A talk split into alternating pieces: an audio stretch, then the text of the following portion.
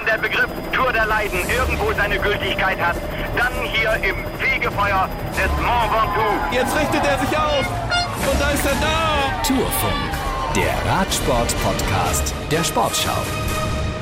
Willkommen in der Woche, in der die 109. Tour de France beginnt. Ich bin Moritz Kasserlet. Schön, dass ihr dabei seid. Wir freuen uns sehr auf die nächsten Wochen mit euch. Wir sitzen schon auf gepackten Koffern, geht bald los nach Kopenhagen. Und wir sind total überwältigt von den Reaktionen auf unser großes äh, Jan-Ulrich-Projekt von der Sportschau. Also viele von euch haben den Podcast vielleicht schon gehört, die Filme vielleicht schon gesehen.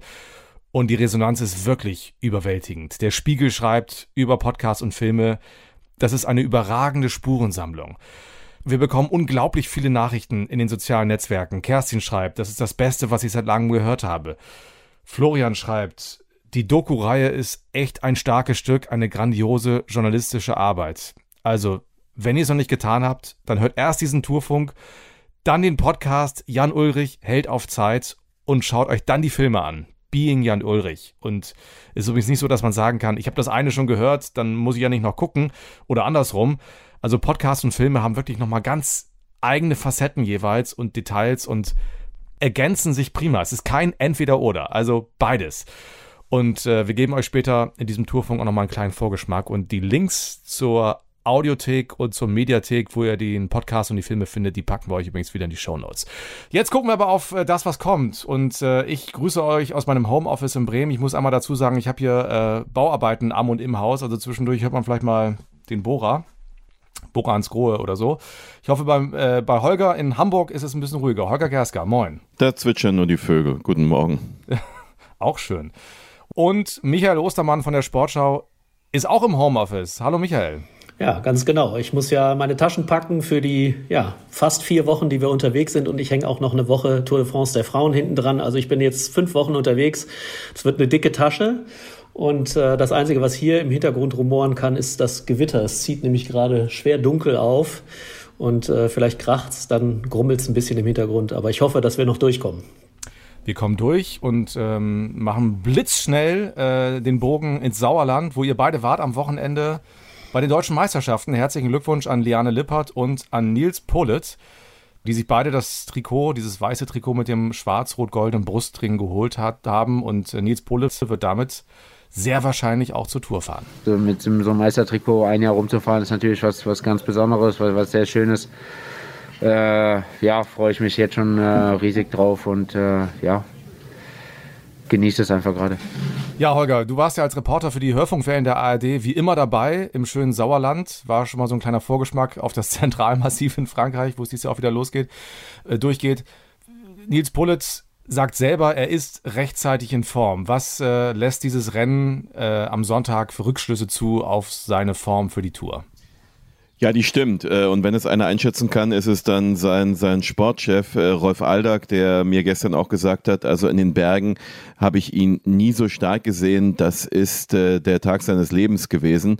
Und wenn man mal zusammenfasst, was Nils Polit in den letzten zwölf Monaten gewonnen hat, eine Touretappe, die Deutschland-Tour, ganz wichtig für ihn auch sein Heimrennen rund um Köln ähm, und jetzt das deutsche Meistertrikot. Also das ist mal abgesehen davon, dass er leider nicht ganz fit in die Klassiker-Kampagne Kampagne im Frühjahr gegangen ist, inklusive Paris-Roubaix. Das ist schon mehr als aller Ehren wert und äh, er hatte sich mehr als verdient, auch wieder am Start der, der Tour de France zu stehen. Das war äh, ein Rennen mit 3000 Höhenmetern, der ist 1,92 groß und hat das Rennen von Anfang an ja dominiert. Er war derjenige, der gemeinsam mit Nikes Arndt schon in der ersten Rennstunde ausgerissen war und fuhr eigentlich immer von vorn und die sind auch einen irren äh, Schnitt gefahren. Also das war ein, ein anspruchsvolles Meisterschaftsrennen und äh, wer das so dominiert, ähm, der kann ganz einfach nur gut in Form sein Richtung Tour. Jetzt habe ich vorhin Jan Ulrich einmal so angerissen. Ähm, es gab Zeit mit dem Team Telekom, da war eigentlich vor deutschen Meisterschaften immer klar, wer Meister wird.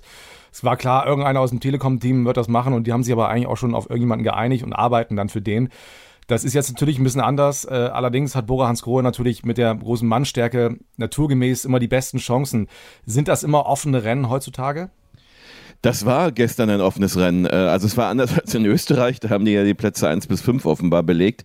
Ähm, und äh, da sah es so aus wie früher bei Telekom oder auch wie früher bei deutschen Meisterschaften ähm, auf dem Sachsenring, äh, als es auch drei Fahrer damals gab, die hintereinander ähm, sich sozusagen die Medaillen dann verteilen konnten.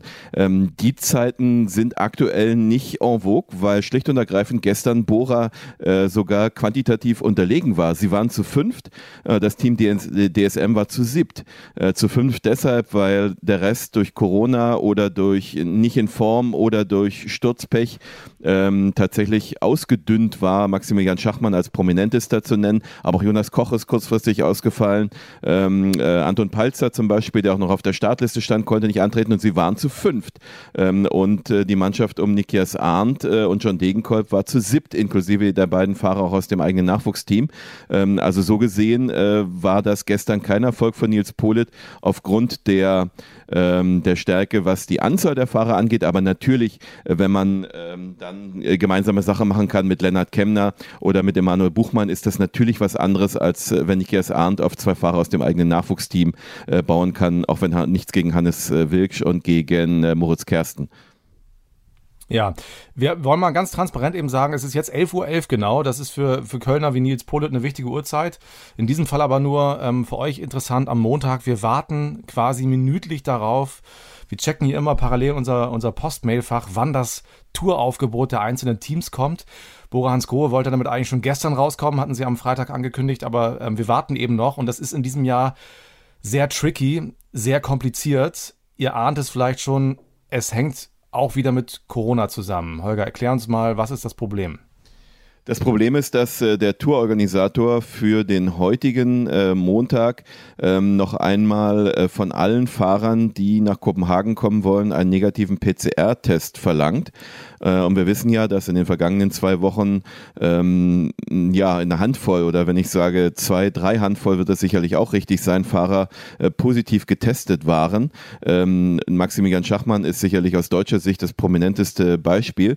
Und ähm, sie wollen schlicht und ergreifend diesen Tag abwarten. Und so ist diese kuriose Situation, dass also inklusive ähm, sozusagen Montag früh nur neun Mannschaften ihr Aufgebot bekannt gegeben hatten und müssen wir bedenken, die Tour beginnt noch einen Tag früher als sonst üblich, also schon am Freitag. Das heißt, am Dienstag ist die Anreise. Das heißt tatsächlich, natürlich sind sie alle irgendwie vorgewarnt, aber es gibt tatsächlich auch bei vielen große Unsicherheiten. Ähm, Michael und ich haben ja zum Beispiel mit Jonas Rutsch gesprochen, äh, der zuletzt äh, großes Opfer war von, äh, von Corona Corona-Verwicklung in seiner Mannschaft. Education First, die waren zu, am Ende zu zweit bei der Tour de Suisse noch übrig. Und der ist äh, total unsicher, was den heutigen Tag angeht und sagt, wer weiß, ob nicht mal unser gesamtes Aufgebot durcheinander gerüttelt wird. Und entsprechend waren natürlich auch die Umstände jetzt am Wochenende im Sauerland äh, zwischen äh, großer, ähm, ja, ich will nicht sagen Verzweiflung aufgrund dieses Bads in der Menge bei, bei Simon Geschke, der wirklich am Start äh, irritiert war über die vielen Menschen ohne Maske, die ihm da sehr, sehr nahe gekommen sind sind ähm, und, äh, und denen, äh, die jetzt schlicht und ergreifend hoffen, äh, dass sie vielleicht doch noch reinrücken. Auch das gibt es ja natürlich. Ich will nicht sagen, dass jemand sagt, hoffentlich ist bei uns einer positiv, ich bin erster äh, Ersatzkandidat, aber ähm, um ein Beispiel zu sagen, Nikias Arndt wäre, glaube ich, aufgrund seiner Form, er ist ja auch ein tolles Meisterschaftsrennen äh, gefahren, gar nicht so böse, wenn plötzlich noch ein Platz frei würde. Ja, wir haben mit Rolf Aldag, äh, dem sportlichen Leiter von Borans Kohe, darüber gesprochen, wie schwierig das in diesem Jahr ist. Ja, es ist richtig. Wir haben jetzt natürlich sehr zeitnah ähm, Erkrankungen halt eben auch ähm, im Vorfeld. Ist ja kein Geheimnis. Ähm, Tour de Suisse war natürlich äh, eine große Seuchenschleuder in diesem Jahr und jetzt ist es einfach so, dass man natürlich dementsprechend sagen muss, man das Letzte, was man machen will, will ist Leuten absagen, zu sagen, Mensch, bist nicht dabei und dann ruft man sie 24 Stunden später an und sagt, bist doch dabei, weil der andere ist positiv. Ähm, und, äh, und insofern muss man sich auch ziemlich sicher sein, dass man gesunde Leute hinschickt. Ja, also was er da sagt, ist natürlich das Problem für die Teams, ähm, äh, dass sie halt wirklich diesen PCR-Test äh, äh, abwarten müssen, um dann eben ihr Team zu nominieren. Und ich finde aber auch interessant, dass Simon Geschke, diese Irritation von Simon Geschke, das wird sich ja während der Tour auch durchziehen. Also äh, in Dänemark äh, gelten meines Wissens keine Corona-Beschränkungen mehr. Die Veranstalter der Tour de France wollen ja eigentlich auch, dass die Nähe zum Publikum, die den Radsport ja immer auszeichnet, also wirklich dieses, die Spitzenathleten zum Anfassen, wenn man so will, ähm, äh, dass das äh, Bestandteil bleibt des Radsports. Der Radsport Silber will das auch. Gleichzeitig ist die berühmte Sommerwelle in Europa im Gang. Und der Umgang damit wird sehr, sehr schwierig. Es gibt Teams, wie beispielsweise das Lotto Sudal-Team. Da habe ich jetzt äh, eine Presse Einladung für ein Pressegespräch bekommen in Kopenhagen. Da kann man also vor Ort sein. Und wenn ich das richtig sehe, hat Bora bisher nur eine Online-Pressekonferenz, also per Videoschalter angekündigt. Und das wird uns wahrscheinlich die drei Wochen in Frankreich und in Dänemark begleiten. Ähm, äh, dieses zwischen ja, es gibt eigentlich keine Maßnahmen und gleichzeitig muss man aber das Rennen ja irgendwie auch beschützen, weil ein Szenario wie bei der Tour de Suisse, wo über 40 Fahrer irgendwie das Rennen verlassen mussten, das wünscht sich natürlich auch keiner für die Tour de France. Ähm, also insofern, das wird interessant zu sehen sein, wie sie diesen Spagat hinbekommen, diese Balance zwischen wieder ein bisschen Normalität und gleichzeitig der Angst, dass eben Corona-Infektionen das ganze Rennen da durcheinander wirbeln, ähm, wie sich das äh, darstellen wird. Ja, wenn ich das noch ich glaub, einmal ergänzen äh, kann, kann. Ähm, die, die Nummer mit den Meisterschaften war ja auch insofern problematisch. Bei der Tour de Suisse gab es täglich diese Kontrollen. Bei den Meisterschaften hat das keinen interessiert. Das heißt, da waren 144 ungetestete Fahrer am Start. Ähm, Fahrer aus der zweiten, dritten Liga, für die das wirklich auch momentan jetzt nicht kein Drama wäre, äh, wenn sie sich jetzt anstecken würden. Aber natürlich für die, äh, die jetzt in Richtung Tour unterwegs sind, und das waren ja fast alle, ähm, der wenigen deutschen Tourstarter in diesem Jahr, die da am Start standen, war das tatsächlich äh, was, was irritiert hat. Und äh, zwei Sachen sind da hängen geblieben gestern bei mir. Hat eins, ich habe ein Interview mit Simon Geschke am Start geführt mit einer langen Mikrofonangel mit zwei Metern Abstand und, und natürlich auch mit einer Maske. Und ein Herr kam des Wegs und stellte sich genau neben Simon Geschke, gab immer noch seinen Senf dazu. Ähm, und ich will nicht sagen, er hustete ihn an, aber das sind so Momente, wo ich sage, was hat der Mann sich gedacht bei, bei all dem, der ja auch sicherlich mit dem Radsport ein bisschen was zu tun hatte. Und später gab es das Pressegespräch mit den ersten dreien und es gab eine offene Diskussion, wie umgehen äh, mit Corona. Simon Geschke total verunsichert mit der Erfahrung äh, von Olympia in Tokio, wo er ja positiv getestet wurde vor dem Rennen. Und dann, das passiert jetzt in Dänemark nicht, ähm, aber immerhin mit der Negativerfahrung dann dort diese schlimme Quarantäne über fast zwei Wochen erleben zu müssen. Und äh, vor allem aber um, um seine Vorbereitung auch in Tokio gebracht worden zu sein ähm, und einem Nils Polit, der Corona auch hatte und das wahrscheinlich ganz gut überstanden hat und er sagte, äh, und auch diese Ansicht ist natürlich nachvollziehbar, was wollen wir denn noch kontrollieren? sind wir dann im Herbst dabei, über, über Grippeviren zu sprechen und nächstes Jahr sprechen wir über Allergien. Ähm, also wir müssen auch vielleicht irgendwann mal aufhören und müssen mal sagen, okay, dann, dann leben wir mit Corona, worauf dann die anderen zwei sagten, boah, positiv getestet in so ein Feld und positiv getestet eine Tour fahren, eigentlich geht das ja auch nicht. Ähm, und das spiegelt diese ganze Verunsicherung in diesem Feld momentan wieder. Also da war voriges Jahr oder vor zwei Jahren war natürlich irgendwie mehr Klarheit, weil diese Blase dann irgendwie äh, gezogen wird. Und wir, und das, das ist der letzte Gedanke dazu, wir Journalisten fahren ja auch komplett ungetestet. Also wir mussten in den letzten Jahren auch alle PCR-Tests vorlegen. Dies Jahr nichts. Ich glaube, es gibt gar keinen Mittelweg. Ne? Es gibt entweder schwarz oder weiß. Also in den letzten Jahren war schwarz eben diese Bubble zu haben, abgeschottet sein von außen. Also für die Fahrer, wir kamen ja wirklich ähm, nur mit großem Abstand an sie ran, durften auf keinen Fall in die Hotels fahren. Und jetzt wollen sie in diesem Jahr aber ja wieder alles öffnen. Ähm, also so geil das auch sein wird in Kopenhagen mit unfassbar vielen Menschen. Das ist natürlich einfach ein großes Risiko, dem die Fahrer da ausgesetzt sein werden. Ne? Also nach jetzigem Stand korrigiert mich, wenn es anders sein sollte inzwischen, dürfen wir auch wieder zu den Bussen. Also das ist uns in den letzten beiden Jahren auch nicht erlaubt gewesen, um eben die Fahrer zu schützen. Und wie Holger schon sagte, wir werden nicht getestet und können im Prinzip alles mit reinsteppen. Ne? Ich meine, wir sind abends auch, wir, wir passen alle so gut es geht auf, aber ganz ausschließen kann man es eben nicht. Und die Fahrer leben halt wie so ein rohes Ei und äh, sobald irgendwas ist, wirst du ausgeschlossen. Ne? Finde ich eine ganz, ganz schwierige Situation. Also bin ich echt gespannt und ich glaube, dass die Angst dabei sehr, sehr vielen schon umgeht. Also so ein Pogacar, wo man sagen würde, okay, der ist wahrscheinlich auf sportlichem Wege wieder nicht aufzuhalten, aber auch der muss nur einen positiven Test haben und es kann ihm gut gehen, aber erst dann raus. Ne? Ja, und das will ja keiner, dass das so entschieden wird, das Rennen. Und äh, es ist ja auch interessant, diese, diese, diese Blase, äh, die der Radsport sich geschaffen hat und die Teamblasen, die gibt es ja auch nicht mehr. Also wenn man bei, beim Zeitfahren war bei den deutschen Meisterschaften jetzt am Freitag, ähm, da war es so, dass natürlich äh, Bora mit dem Mannschaftsbus da war, wo dann äh, ähm, Nils Pollitt und äh, Lennart Kemner ähm, sich vorbereitet haben, umgezogen haben. Aber andere Teams hatten natürlich ihren Bus nicht mit. Also DSM war wahrscheinlich in den Niederlanden irgendwie mit ihrem Bus unterwegs und dann hat Nikias Arndt sich gemeinsam mit Jonas Rutsch in einem Camper ähm, aufgehalten und Max Walscheid äh, sprang da auch noch rum. Ähm, insofern, also auch die Teamblasen gibt es ja eigentlich nicht mehr. Auch die sind aufgelöst und insofern ist das alles so ein bisschen, es ist ähm, so völlig unklar. Es ist so ein positiver Test halt raus, aber gleichzeitig gibt es eben auch im Radsport selbst gar nicht mehr diese strikten Maßnahmen. Und ähm, das wird äh, alles äh, ja, sehr, sehr spannend zu sehen sein, wie sich das in den nächsten Tagen entwickelt. Und ich kann nur hoffen, dass es irgendwie gut geht.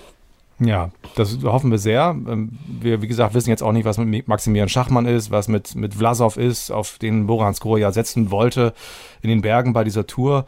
Ähm, wir wissen, dass Don Degenkolb dabei ist, der nämlich gerade Corona hatte und auch ähm, finde ich auch ganz spannend. Das macht ja auch was mit einem, wenn man gerade Corona hatte, nämlich. Ja, das ist eigentlich der, der Punkt, dass man halt ja in der jetzigen Zeit nicht weiß, was passiert und äh, jeder, der es jetzt gerade ähm, ja, vor kurzem hatte, der, der kann erstmal, sage ich mal, sich ein bisschen in Sicherheit wiegen, aber man muss natürlich trotzdem extrem aufpassen und ähm, es wird äh, dort extreme Vorsichtsmaßnahmen halt einfach bei der Tour geben. Ich weiß nicht, wie es euch ging. Hattet ihr eigentlich Corona? Darf ich das fragen? Ich nicht, dass ich wüsste, ehrlicherweise. Ja. Also nie positiv getestet, sagen wir mal so.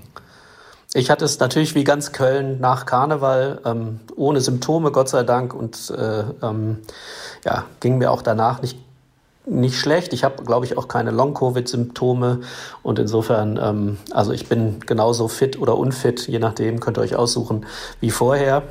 Ähm, aber die, äh, ähm, also ich hatte zehn Tage lang Quarantäne mit positiven ja. Tests. Ich hatte es auch sogar zweimal schon und ähm, ich ahne, was Degenkolb meint. Wenn man danach ist man so ein bisschen, so fühlt man sich so ein bisschen unsterblich. So, dann hat man so dieses, so, zumindest für einen kurzen Zeitraum, okay, jetzt kann mir eigentlich gerade mal nichts passieren und aus seiner Perspektive ist das total nachvollziehbar, finde ich. Äh, alle haben Panik um dich herum und denken, scheiße, was ist, wenn? Und ja, ich hatte es gerade und die Wahrscheinlichkeit, es jetzt sofort nochmal zu kriegen, ist wahrscheinlich sehr gering. So genau wissen wir es ja natürlich auch nicht, ne? aber es ist irgendwie nachvollziehbar, was äh, John Degenkolb damit meint. Lass uns auf die Tour gucken. Wir melden uns natürlich auch während dieser Frankreich-Rundfahrt wie im vergangenen Jahr jeder Etappe. Also wir werden jede Etappe auseinandernehmen, besprechen, analysieren, rückblicken, ausblicken und ähm, gerade diese Tour hat eine Menge Etappen, wo ich jetzt schon sage, das könnte sehr, sehr spannend und spektakulär werden. Und ich finde gerade die erste Woche schon wahnsinnig aufregend. Darüber reden wir dann am Donnerstag nochmal, also am Tag vor Beginn der Rundfahrt. Äh, Holger hat es eben schon mal erwähnt, dieses Jahr geht es ja schon Freitag los. Eben aus dem Grund, weil das erste Wochenende die Tour in Dänemark ist und am Montag gibt es dann, ich will es nicht Ruhetag nennen, es ist ein Reisetag für alle von Dänemark, äh, von der deutschen Grenze Sonneborg rüber nach Frankreich. Und deswegen geht es am Freitag schon los und deswegen sprechen wir am Donnerstag auch schon in Kopenhagen sehr ausführlich über die Tour. Wollen aber jetzt natürlich schon mal so ein bisschen gucken auf das, was uns dazukommt. Äh, wir fahren am Mittwoch hoch Richtung Kopenhagen. Mit welchen Gefühlen, mit welcher Vorfreude werdet ihr beide ins Auto steigen? Ja, ähm, äh, eigentlich äh, auf eine hatte ich jetzt hätte ich vor zwei, drei, vier Wochen gesagt auf eine Tour wieder so wie der Radsport äh, 2019 war. Ähm, ich glaube, er wird auch so aussehen im, im Fernsehen. Also rein optisch äh, wird ähm, wird es äh, natürlich unglaublich viele Zuschauer geben, äh, wie in anderen Sportarten auch.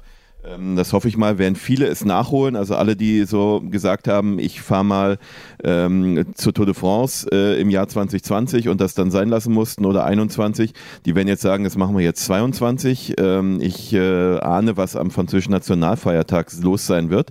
Äh, rein zufällig ist an diesem Tag die Etappe nach Alpe d'Huez. Also das wird das ist wirklich Zufall, glaube ich. Sehr, sehr spezielles. ähm, ähm, da freut sich, glaube ich, auch die französische Polizei sehr auf diesen Tag.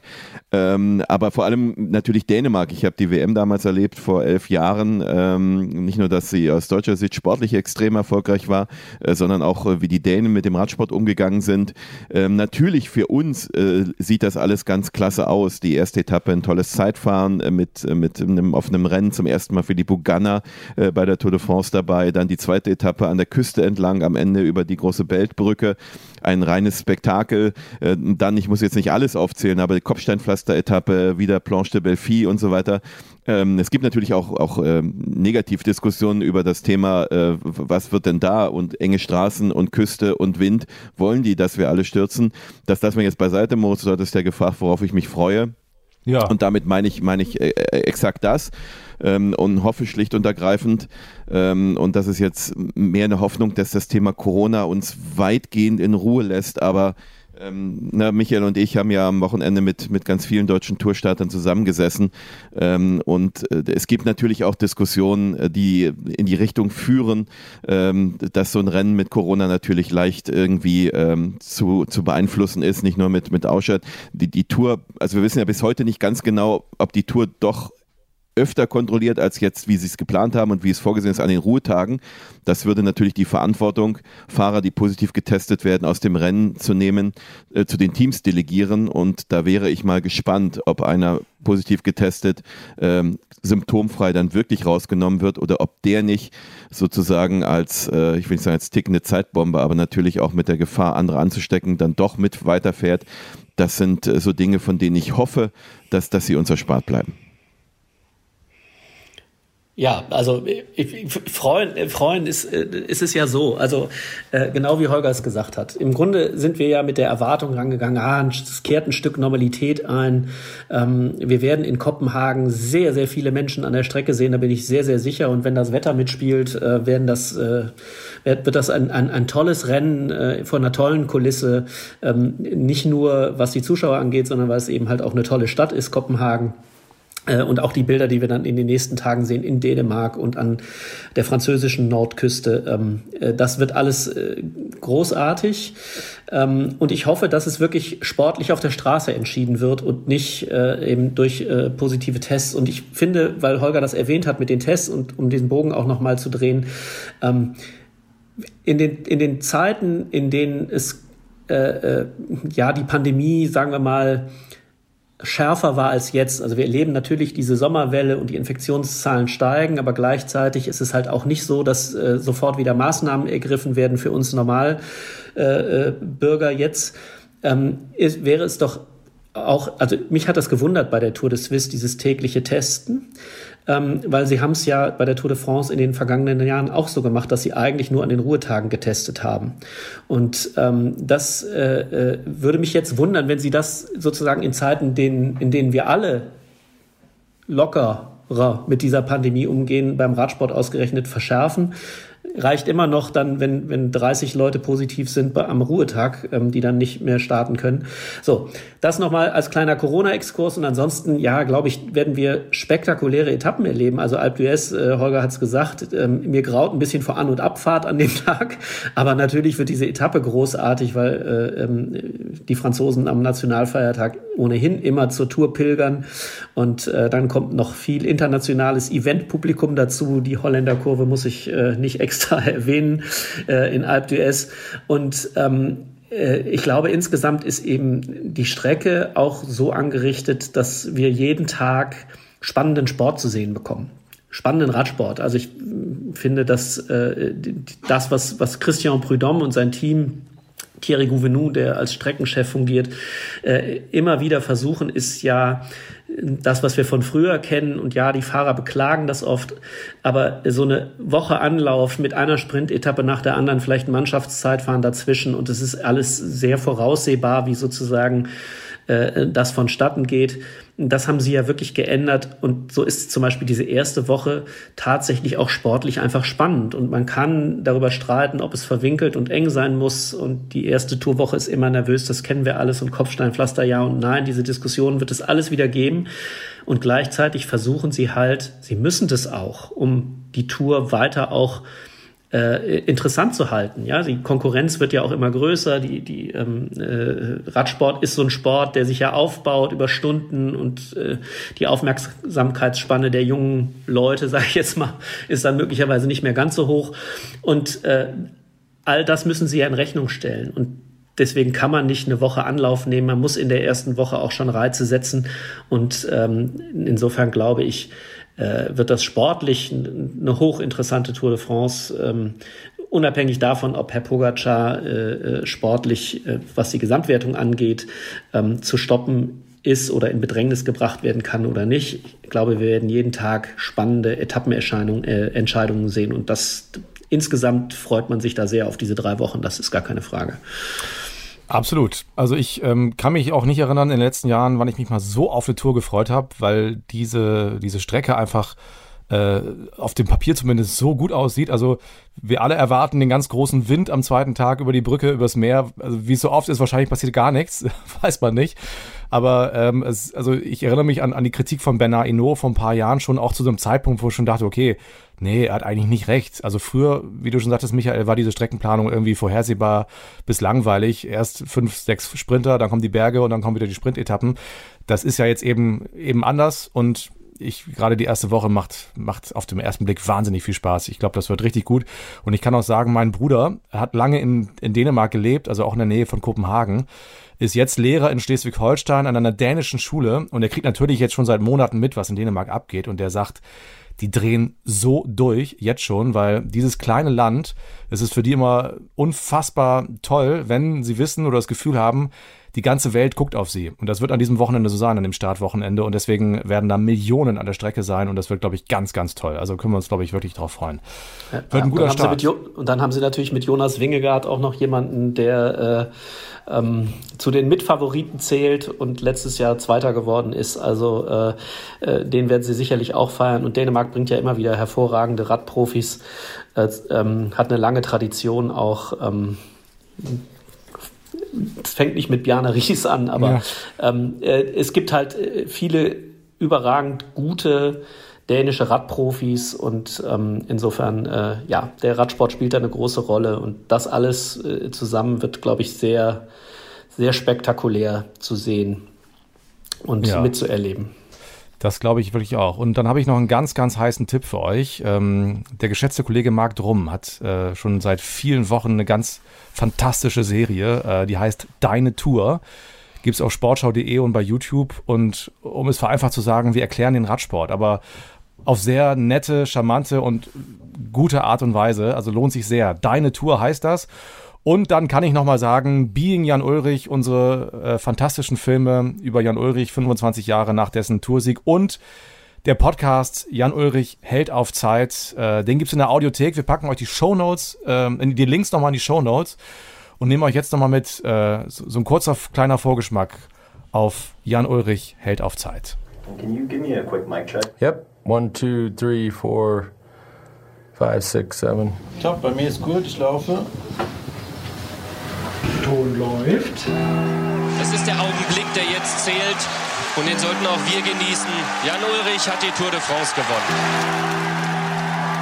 Quäl dich, du Sau, habe ich gesagt. Wir haben uns so angeguckt und ja, kam, selbst im Rennen kam uns äh, Gänsehaut. Der Junge fährt wie von einem anderen Stern.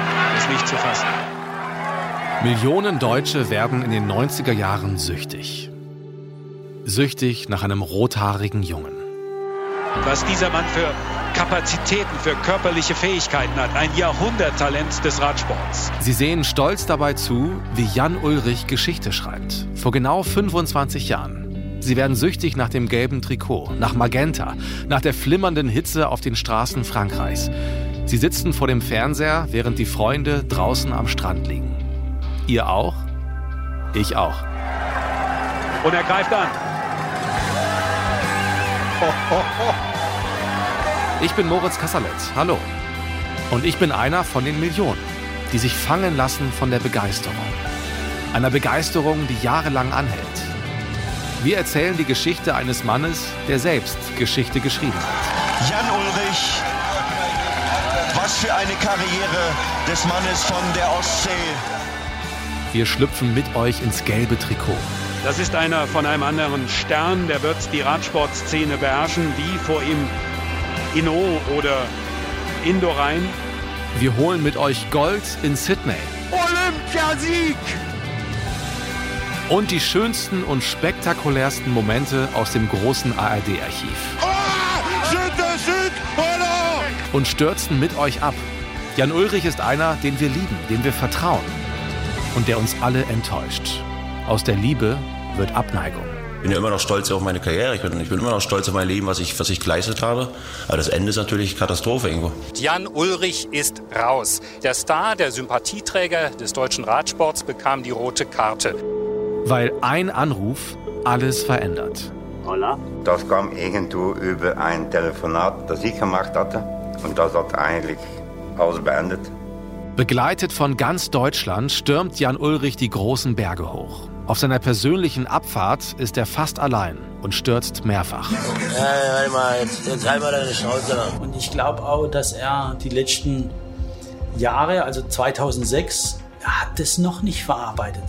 Ja, also ich glaube, da ist noch viel, auch psychologische Unterstützung, doch mal sinnvoll.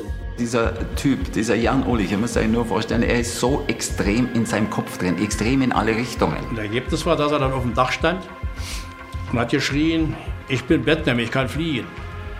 Dass man von Dach holen musste, dann springt er da noch runter. Diese ganzen Geschichten dort mit, ja, was weiß ich, mit Alkohol und was, ja, ganz beschissen. Ich habe genauso gelitten. I was on the same way Marco Pantani, uh, nearly dead. Wie konnte das passieren? Warum ist Jan Ulrich so tief gefallen? Und was hat das mit uns zu tun? Diese Fragen haben mich nicht mehr losgelassen. Jan Ulrich, Held auf Zeit. Ein Podcast des Norddeutschen Rundfunks. Wir reisen um die halbe Welt, um Antworten zu finden, treffen Freunde, Wegbegleiter und Rivalen. Hi Moritz, Lance Armstrong klappt. Wir können über alles mit ihm sprechen, sagte er, über Jan Ulrich, über seine Vergangenheit, über die großen Duelle bei der Tour de France, über die Hilfe, die er ihm jetzt gegeben hat in den letzten Wochen. Das wird bestimmt super. Hey everybody, this is Lance Armstrong. Wir sind wie Armstrong bei Jan Ulrich, als er ganz unten ist und leidet. Drogen nimmt und trinkt, an die falschen Leute gerät. Wir sind äh, mit Tränen in den Augen nach Hause gefahren. Und äh, ab dem Tag war nichts mehr, wie es wirklich mal vorher war. Der sich immer mehr entfernt von der Wahrheit. Ich habe äh, meine ganze Karriere keinen betrogen und auch keinen geschädigt. Und das ist ganz groß. Jan Ulrich lebt in seiner Welt. Er ist ein Mann der Extreme. Und wir lernen in diesem Podcast alle kennen. 25 Jahre nach seinem Sieg bei der Tour de France, dem wichtigsten Radrennen der Welt. Ein Tag, der in die Geschichte des deutschen Sports eingehen wird. Ich sage mal, vielleicht mit der Dimension des ersten Wimbledon-Sieges von Boris Becker. Jan Ulrich, ist das eine Sensation? Fantastisch, sensationell, Wahnsinn. Jan Ulrich, Held auf Zeit. Alle Folgen jetzt schon in der ARD Audiothek. Ja, also in aller Bescheidenheit kann ich sagen, es lohnt sich da reinzuhören. Ähm, und wir freuen uns auf die Tour. Michael und Holger, vielen Dank für eure Zeit. Und dann äh, sehen wir uns am Mittwoch in Kopenhagen bei der Teampräsentation und am Donnerstag sprechen wir drüber. Und am Donnerstag gibt es dann den ersten Tourfunk von der diesjährigen Tour. Und dann ja sowieso jeden Tag. Vielen Dank. Bis dann. Freue mich auch. Vielen Dank. Jo, bis denn. Kommt, kommt gut nach in den Norden. ja. Macht's gut. Bis Donnerstag. Tschüss. Wenn der Begriff Tour der Leiden irgendwo seine Gültigkeit hat, dann hier im Fegefeuer des Mont Ventoux. Jetzt richtet er sich auf. Und da ist er da. Tourfunk, der Radsport-Podcast der Sportschau.